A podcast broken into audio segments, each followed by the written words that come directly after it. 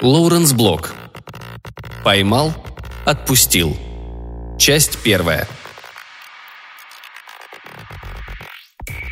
Порыбачишь с мое, узнаешь хорошие места. Есть такие места, где удача сопутствует тебе много лет подряд. Вот ты туда и отправляешься в благоприятный момент и благоприятное время года. Сообразно обстоятельствам подбираешь снасти, правильную насадку или блесну. Пытаешь счастье. Нет клёва, долго не засиживайся. Ищи другое место. Он ехал на своем тяжелом внедорожнике по автостраде, не покидая правого ряда, держа ровный темп, на 5 миль в час ниже лимита. Перед съездом с трассы снимал ногу с педали, высматривал тех, кто ездит автостопом. На этом отрезке четыре точки, где они буквально в очередь выстраиваются. Студенты ловят попутку до дома или до другого кампуса.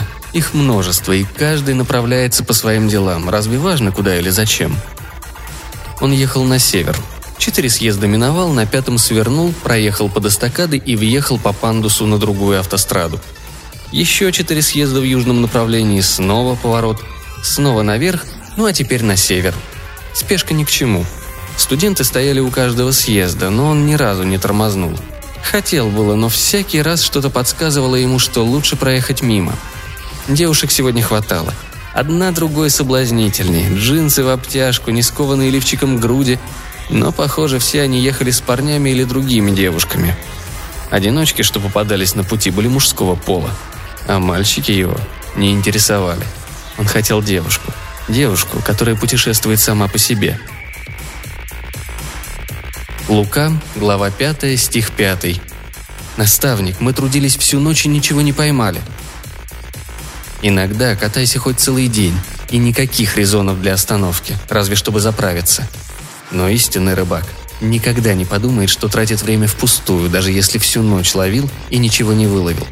Истинный рыбак терпелив и в ожидании заполняет разум воспоминаниями о былом улове. Позволяет себе припомнить во всех подробностях, как необычная рыба взяла насадку и попалась на крючок, и задала ему жару, и аппетитно скворчала на сковородке – когда он затормозил, девушка подхватила рюкзак и заторопилась к машине. Он опустил стекло, спросил, куда ехать, а она ненадолго замялась, как раз на столько времени, чтобы всмотреться в его лицо и заключить, что опасаться нечего. Назвала городок, до которого было миль пятьдесят на север. «Без проблем», — сказал он. «Могу доставить прямо к воротам». Бросила рюкзак на заднее сиденье, сама села рядом на переднее. Закрыла дверцу, пристегнулась. Сказала, что страшно благодарна. Он ответил в подобающем духе и присоединился к потоку машин, движущемуся на север. Что она в нем рассмотрела, смерив испытующим взглядом? Гадал он. Что уверило ее в его нормальности? Лицо у него было незапоминающееся. Черты обычные, среднестатистические, откровенно говоря, заурядные. Ничто в глаза не бросается. Когда-то, давным-давно, он отрастил усы – Думал, так будет выглядеть солиднее, а оказалось несуразно. Смотришь и гадаешь, что это такое над губой. Он не сдавался, ждал, что когда-нибудь привыкнет. Но однажды осознал, что не свыкнется с усами никогда. Избрил их. И вновь обрел свое лицо, которое не держится в памяти. Непримечательное, не опасное, безобидное. «А, вы рыбак!» — сказала она. «Мой папа тоже обожает рыбачить. Один раз в год уезжает на выходные с друзьями, привозит полный холодильник с рыбой. У него специальный рыбацкий мини-холодильник. А мама должна ее чистить. Целую неделю дом воняет рыбой. Кошмар. «Ну, от этой проблемы я избавлен», — сказал он. «Я ловлю рыбу и тут же отпускаю». «Значит, не везете домой полный холодильник?» «У меня даже холодильника такого нет. Раньше был. Но со временем я понял, в рыбалке мне больше всего нравится сам процесс. И гораздо проще и легче, если в финале поединка снимаешь рыбу с крючка и осторожно возвращаешь в воду. Она немного помолчала, а потом задумалась вслух. А нравится ли это им? Рыбам? Интересный вопрос. Трудно выяснить, что нравится или не нравится рыбе. И может ли вообще рыбам что-то нравится. Можно предположить, что в момент борьбы за жизнь рыба острее, чем обычно, ощущая себя живой, но хорошо это или плохо, если взглянуть глазами рыбы. Он улыбнулся. «Когда они уплывают», — продолжил он, — Мне кажется, они рады, что спаслись. Но, возможно, я только фантазирую. Откуда мне знать, что чувствуют рыбы? Да, наверное, это никак не узнаешь. Но один вопрос не выходит у меня из головы. Становится ли этот опыт для них уроком? В следующий раз они ведут себя осмотрительнее или также жадно хватают крючок другого рыбака? Она призадумалась. Наверное, рыбы остаются рыбами? Да-да, отозвался он. Я тоже так думаю. Она была хорошенькая. Специализировалась по бизнесу, спецкурсы брала в основном по английской литературе, потому что с детства любила читать. Волосы у нее были рыжевато-каштановые, прекрасная фигура, пышная грудь, широкие бедра. «С такой фигурой хорошо вынашивать детей», — подумал он. «И она родит троих или четверых, и с каждой беременностью будет набирать вес, а похудеть так и не сможет». И ее личико, уже чуть пухловатое, сделается тупой коровьей мордой — а искорки в глазах погаснут.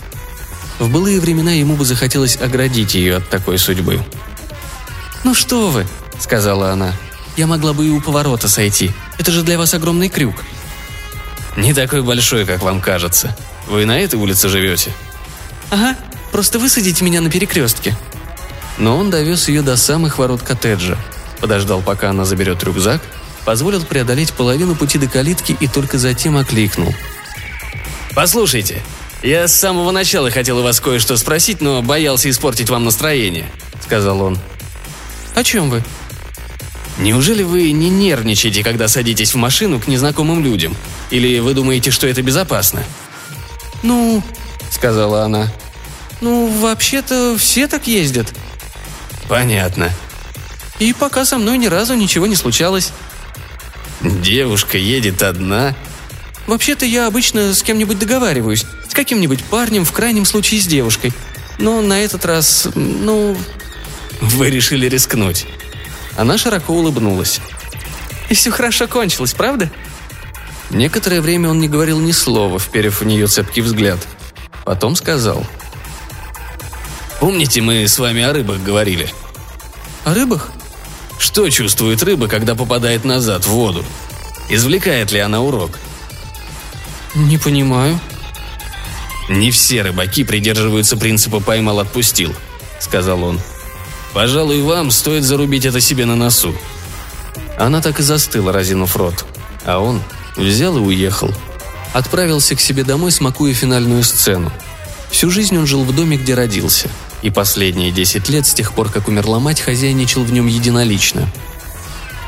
Заглянул в почтовый ящик – полдюжины конвертов с сложенными чеками.